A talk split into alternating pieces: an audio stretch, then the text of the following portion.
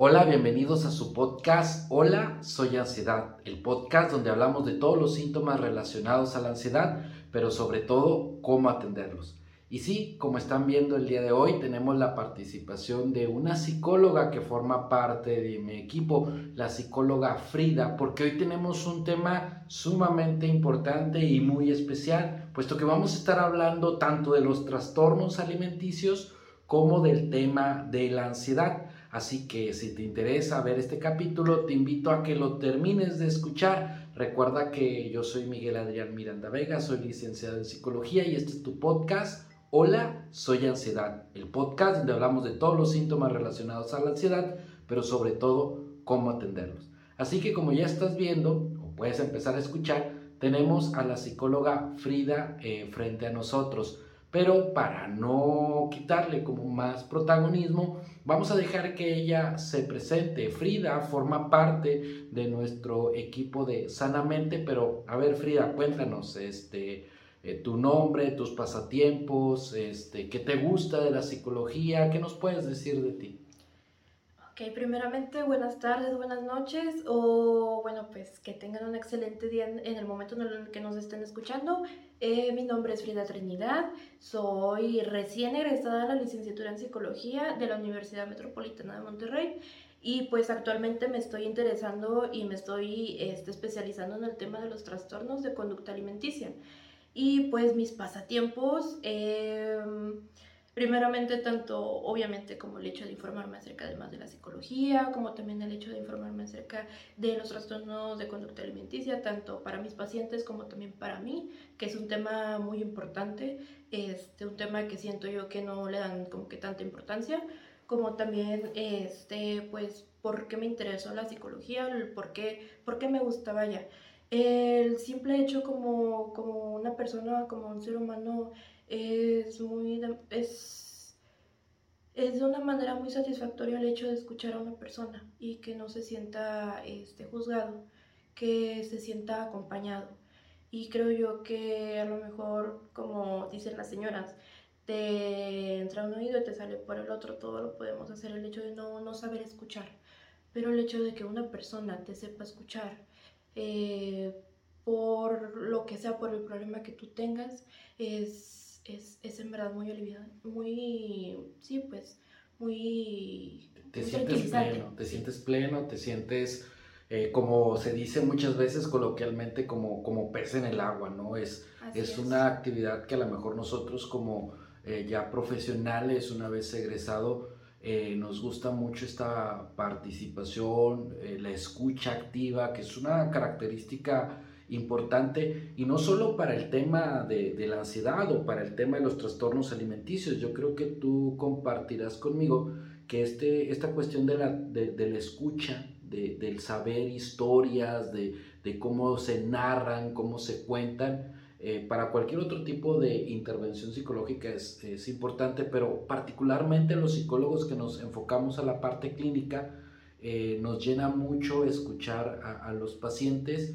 Y me parece otra parte importante, a reserva de que tú opines algo diferente, esta parte de la retroalimentación, ¿no? Es decir, sí tenemos esa apertura para escuchar, pero también nos sentimos con esa libertad de retroalimentar a los pacientes. O dime tú, ¿qué, qué opinas al respecto, Frida?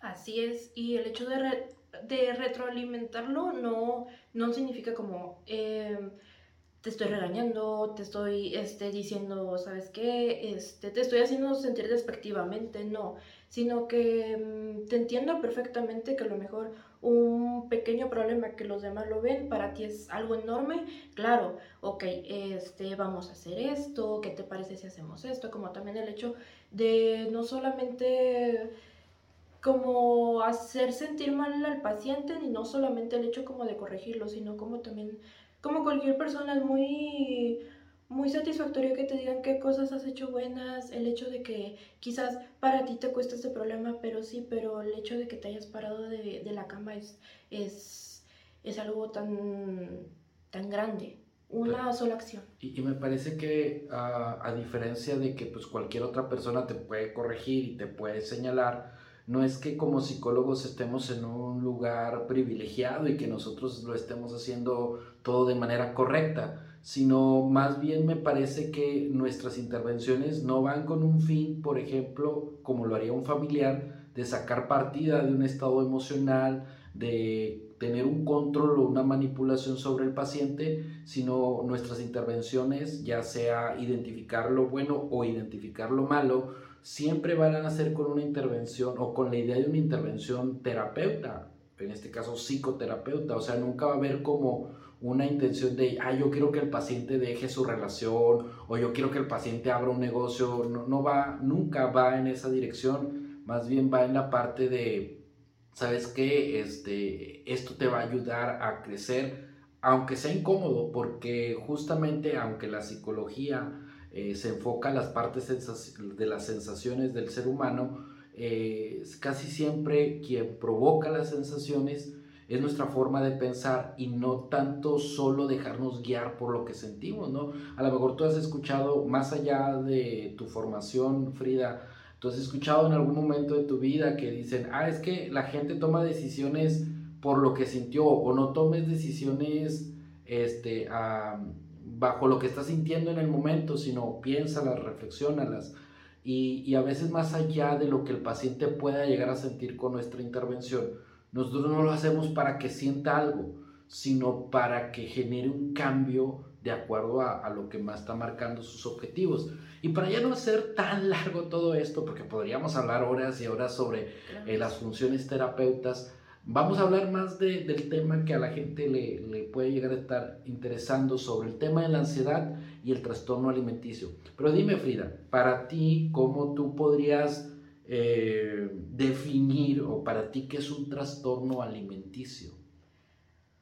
Pues mire, eh, existen múltiples definiciones, este, las podemos sacar de artículos, de internet, de videos, claro que sí, obviamente, pero eh, un trastorno de conducta alimenticia no solamente es el hecho de, comer, o comer por comer, o simplemente no saber comer.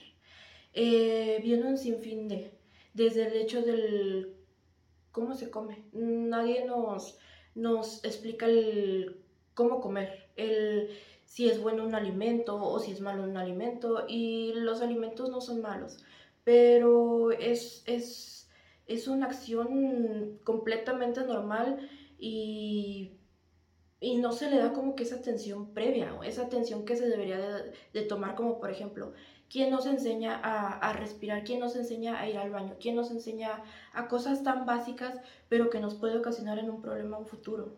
Claro. A mí me, hace recordar esto que menciona sobre este, el, trastorno alimenticio.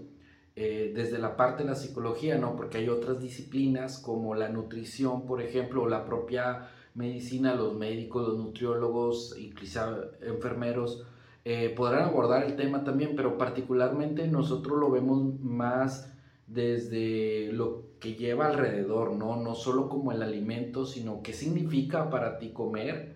Comes bajo o porque sientes una sensación gratificante, porque crees que es algo bueno, porque crees que es algo malo. Y me hizo recordar en una ocasión que tenía un paciente que había iniciado muchas, muchas este, dietas diferentes y las llevaba un par de tiempo, pero después las dejaba.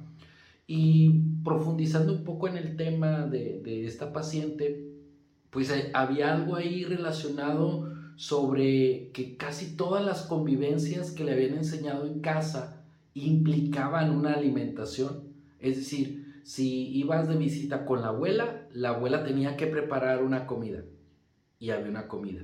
Si ibas a reunirte con un amigo, era a un café, a, tomar o a comer algo. Casi siempre estaba relacionado a que la interacción humana, la convivencia, estaba basada en tener que comer. Y que de hecho frases muy populares se venían como diciendo, este, mira, fuimos a la casa de tal persona y ni un vaso de agua nos ofreció. Cuando eh, es muy cultural, es decir, eh, en otros países esto de ir a una casa a comer no es tan habitual como sucede acá en México, ¿no? Que llegamos de visita y nos ofrecen algo y si no tienen van y compran en el momento.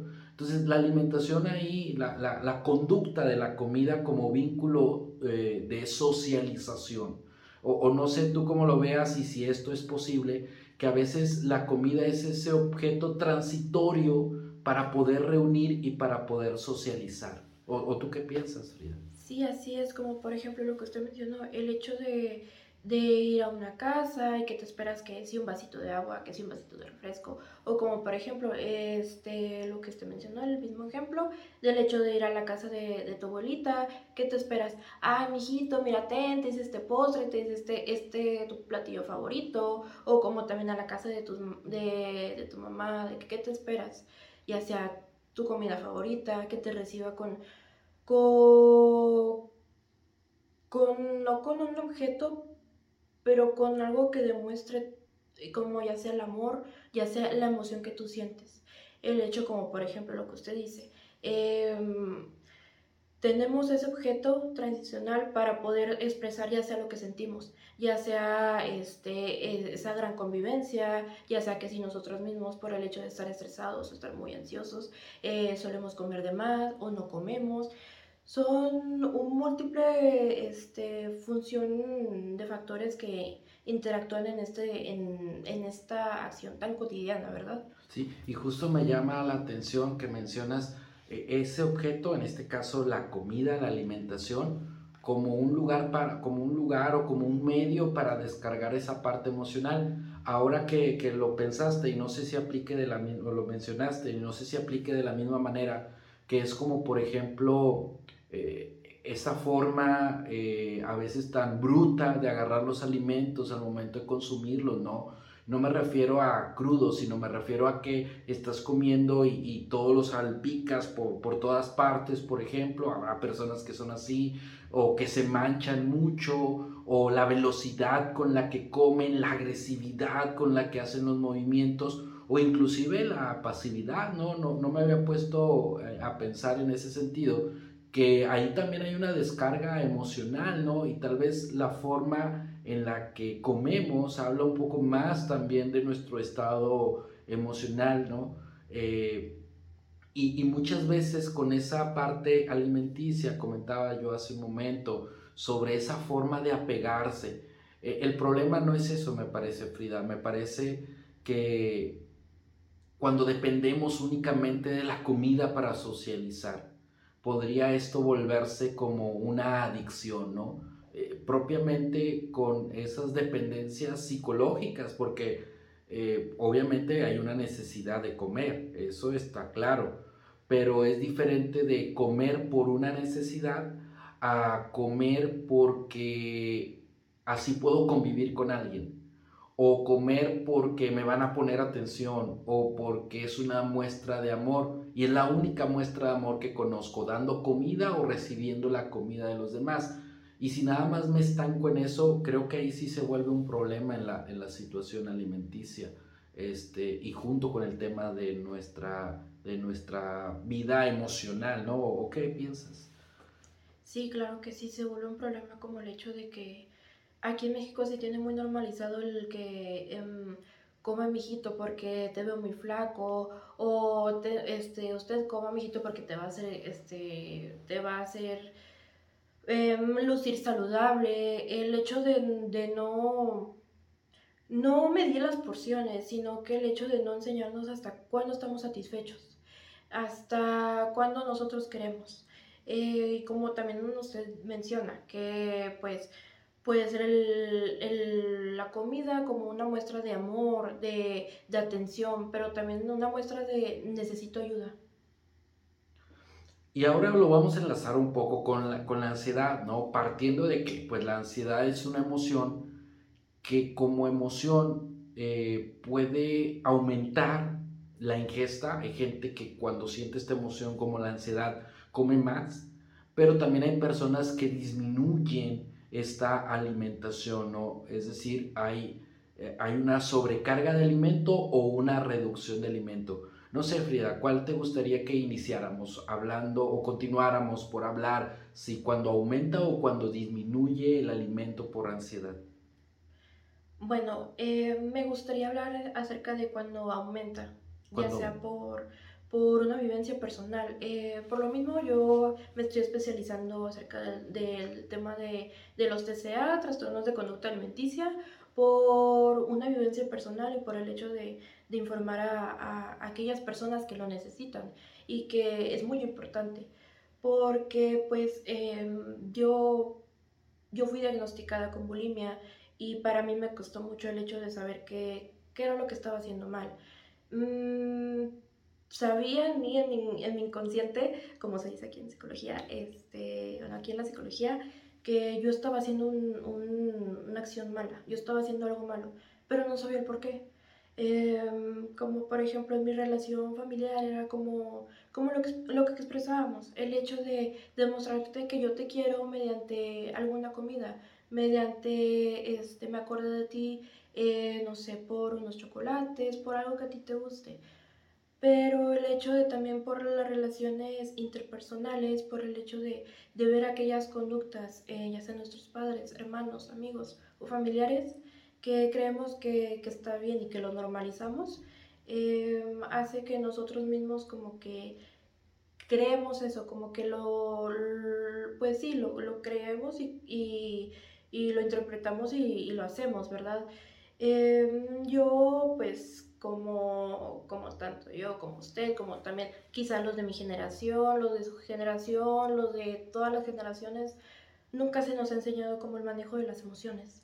Nadie se ha sentado como con nosotros desde niños de, mira, este, es muy importante que, que te enojes porque marca límites, es muy importante que llores, que te expreses que estás triste. ¿Por qué? Porque es una emoción natural, como lo que usted dice, este, la ansiedad. Pero también es importante que, este, que como nos enseñan a manejarlo no por, no por el hecho de, acciones malas, y no es que sean malas, pero em, el hecho de ver como, por ejemplo, si una persona se enoja, como, como en las series, en la televisión, en películas, eh, una persona se enoja y, llega a tener un, un, atracón.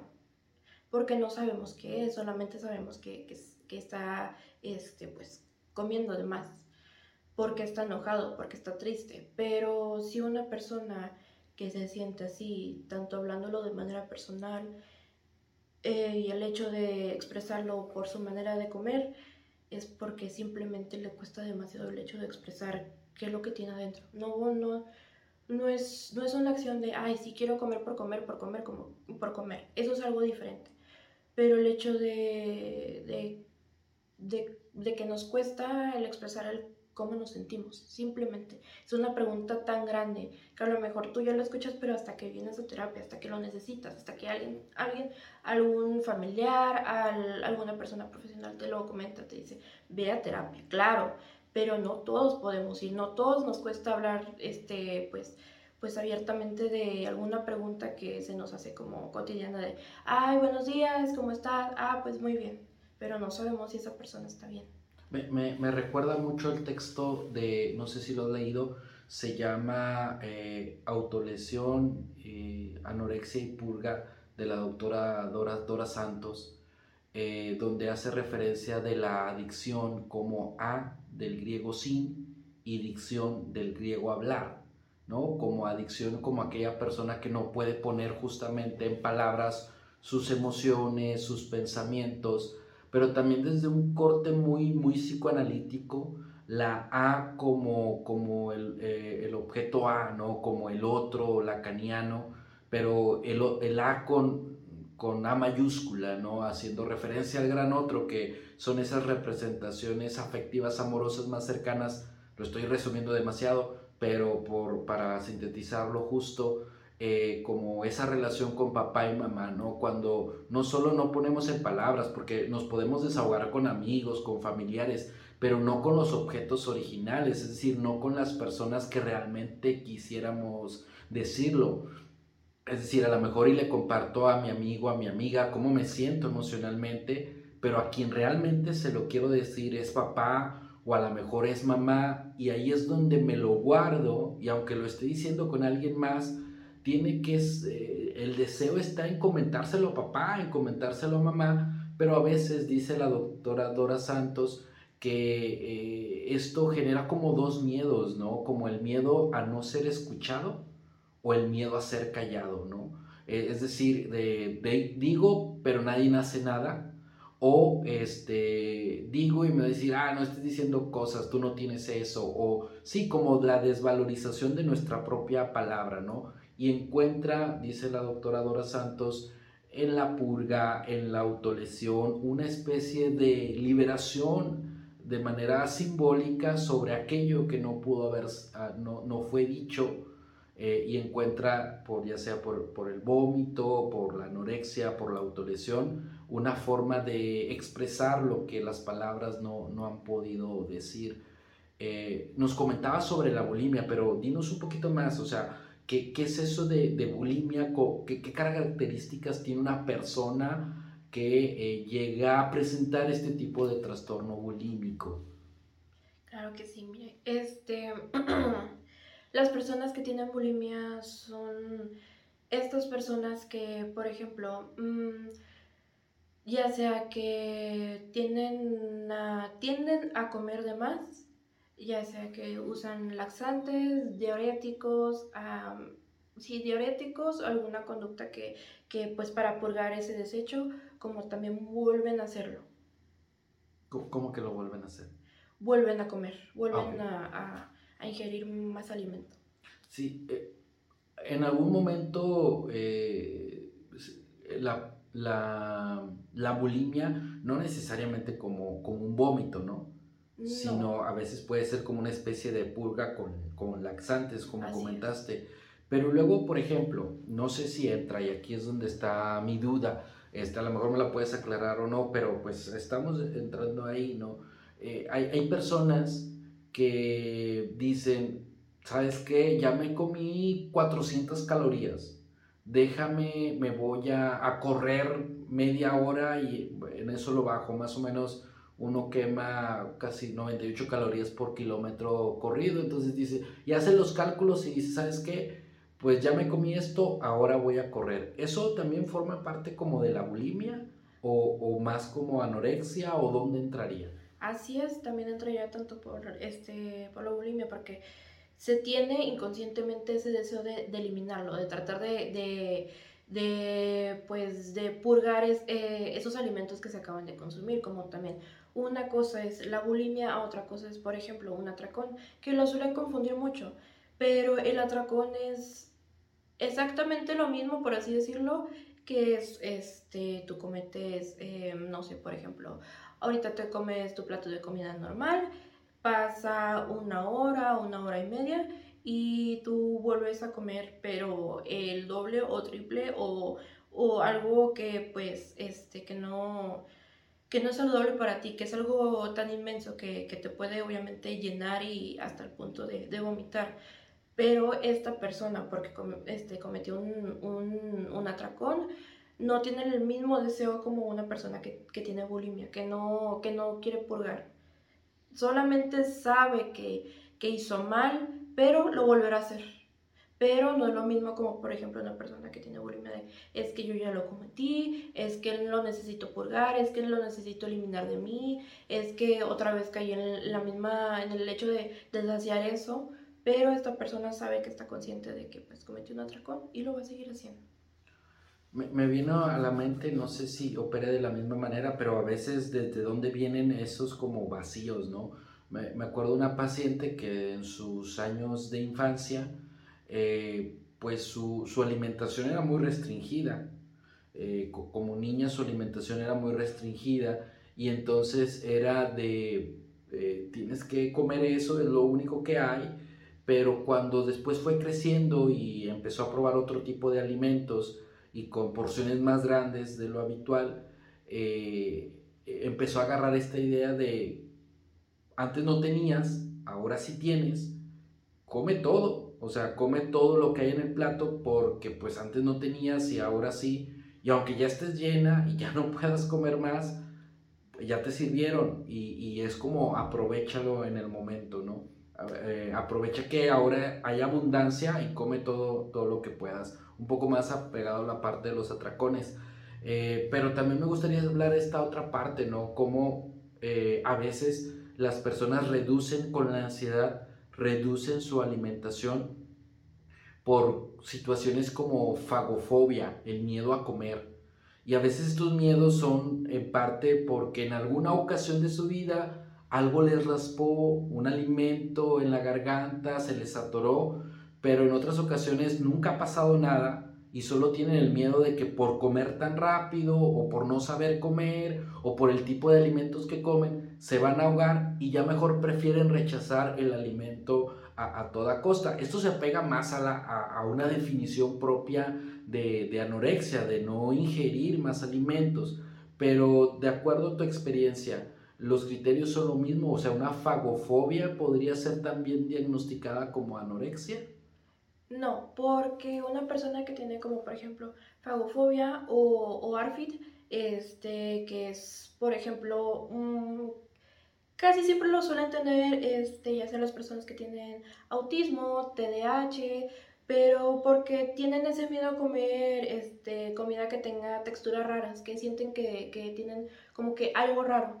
Pero estas dos personas no, no tienen como el mismo deseo de una persona que tiene anorexia de bajar de peso solamente saben que tienen miedo a la comida, pero no, no lo hacen por el hecho de verse estéticamente para ellos correctos.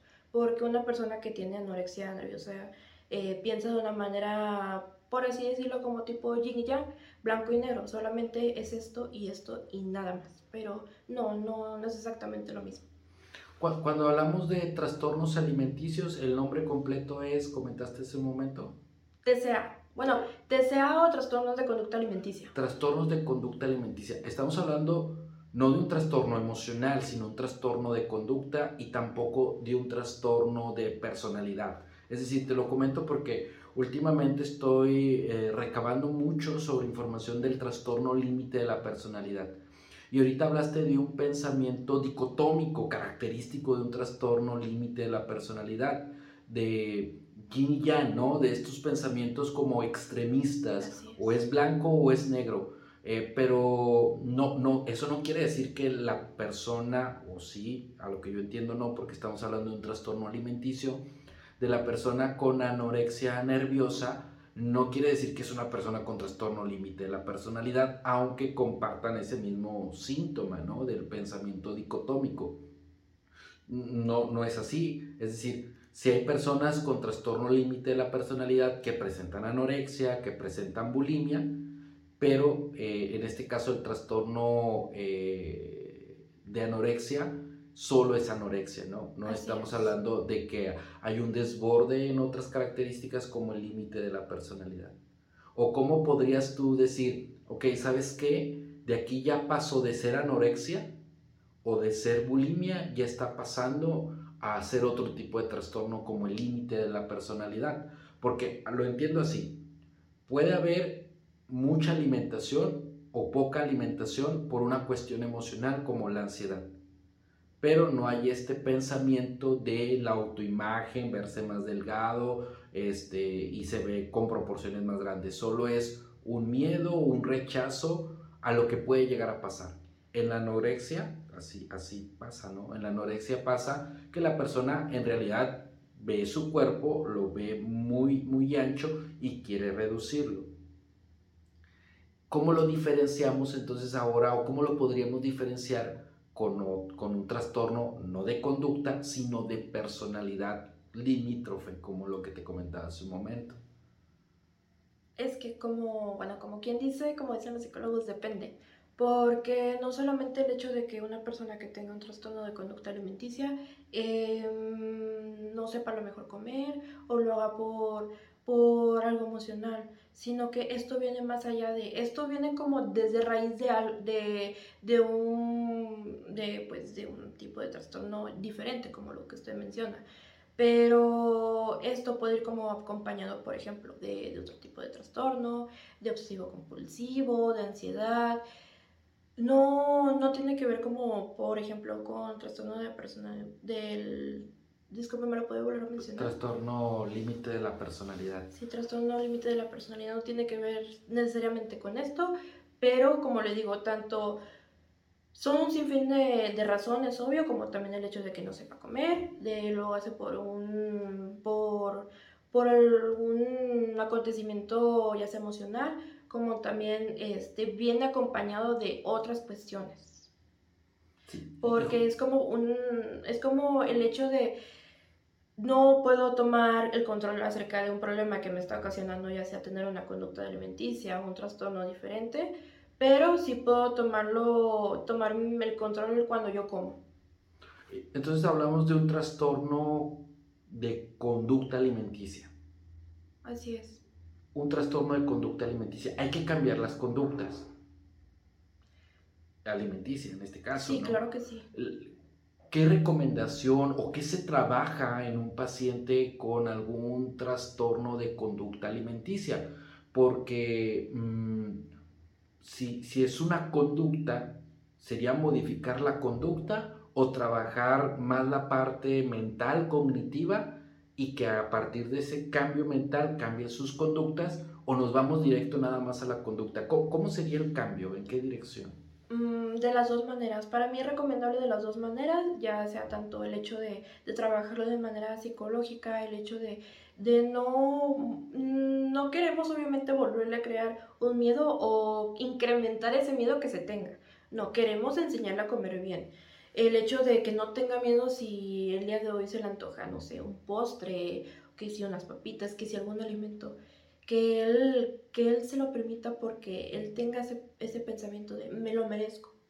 Aunque haya pasado un atracón, aunque haya, este, no haya comido, me lo merezco. El hecho de también como mejorar la autoestima, como también lo que había mencionado con anterioridad, el hecho de buscar como también qué es lo que viene acompañado, porque casi siempre pasa qué es lo que viene acompañado, como por ejemplo el hecho de, de, la ansiedad, porque pues sabemos que es una conducta de autolesión por el hecho de también de, de, mm, de nivelar este o de bajar esos niveles de ansiedad, pero al final de cuentas sabemos que va a volver a caer a donde mismo. Como también es importante que tanto es como un equipo de trabajo, tanto el hecho que se le recomiende que vaya con una nutróloga para que este y especializada para que este para que se le enseñe tanto de una manera tanto ahora sí dirigida a qué es lo que va a comer, como también el hecho de, de del ver el, el, por qué está comiendo así, el por qué no come, el qué lo hace sentir, el, el que el animarlo de que mm, no pudiste comer el día de hoy, pero pudiste comer poquito, perfecto, eso es una gran batalla, eso es un gran avance, es un, es, es un sinfín de cosas. Pero como le comentó, tanto el mejorar sus conductas como también el hecho de, de trabajar de manera este, psicológica, como también el hecho de que vaya con una nutrióloga, vaya. Lo comento porque pues los nutriólogos saben de alimentos, no saben de personas como tal, sin menospreciar la carrera, es decir, su, función es muy importante de un nutriólogo, pero tienen más enfoque sobre la composición propia de los alimentos, el metabolismo y demás, pero la conducta sí es propia de un profesional de la psicología. Vamos, la psicología estudia esos tres campos, ¿no? La parte, lo que, los pensamientos, la conducta y las emociones humanas. Eh, ¿Existen diarios, del, diarios de la alimentación? O sea, ¿estos son válidos? Ya ves que a veces, por ejemplo, en la clínica del sueño eh, se manejan los diarios de dormir, donde los primeros 15 días la, la persona antes de hacer una modificación va a ir anotando, este, eh, en el caso del día del dormir, cómo durmió, a qué se durmió, los, las intermitentes, pero sin hacer ninguna modificación, nada más para ver cómo está pasando.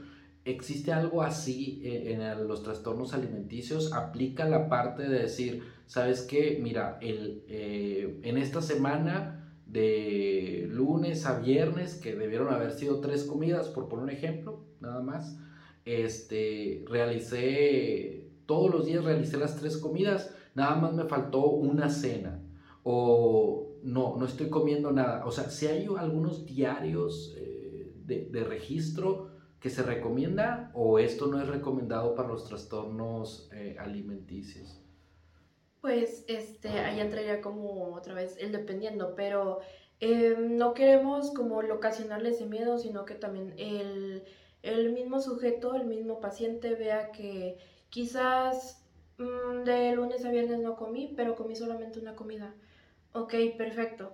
Eh, esa comida te gustó, esa comida, cómo te sentiste con ella, como que el tratarlo de animal, como, como que tratarlo, sí, de, de animal, como también el hecho de que, este, que no sienta como, por ejemplo, como las calificaciones de que es que yo voy muy bajo, es que yo debería, no.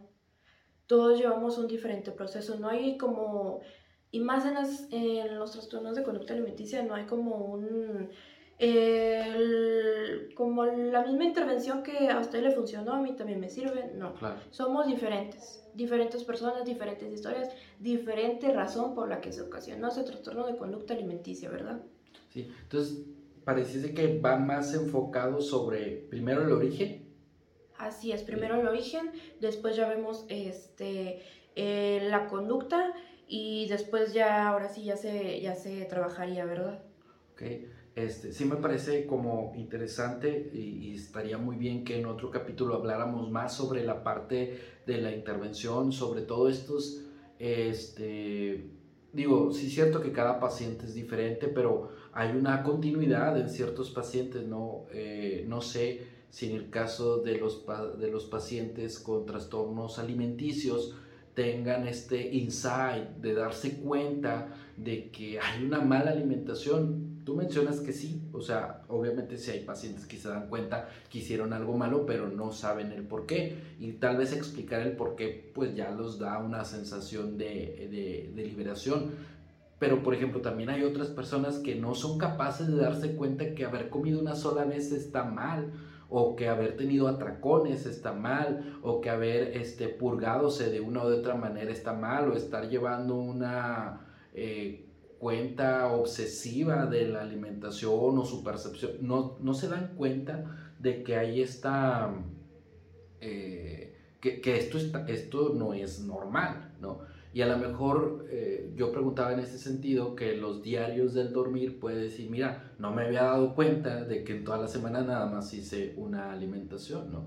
Pero justo, no es para juzgar ni para hacer que la persona se sienta mal. Y no es para todos también. Okay no es para todos los diarios de, la O sea, es dependiendo, pero también, este, dependiendo como también, como ya lo mencioné, no todos somos iguales, no, es el, no todos tenemos el mismo caso, pero, este, se puede recomendar, pero ya sea, no sé, en un tiempo ya que haya mejorado, que haya, que veamos más cambios, como también el hecho de, de trabajar mucho acerca de, de la autoestima este, como también el hecho de, de trabajar acerca de qué es lo que lo ocasionó, mm, no sé, este, mm, ya sea algún evento catastrófico, ya sea algún evento familiar, o, también, por ejemplo, puede ser, muy, puede ser mucho ocasionado, puede ser muy normalizado el hecho, por ejemplo, si ahorita prendemos la tele, que, que lo primero que vemos, ya sea este,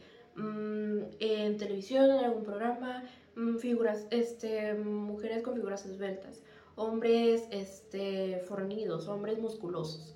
Y como mexicano, como cualquier persona cotidiana, eh, quizás pues sabemos que no, no, nos vamos a identificar. No hay como que alguien que digamos, mira, este cumple con, con el mismo cuerpo. Son, hay tantos, tantos estereotipos, este, tanto normalizados como el hecho de que el por qué se, se detona una conducta alimenticia, el hecho de tratar de, de, conseguir esa perfección, pero no existe la perfección en, en ningún ámbito.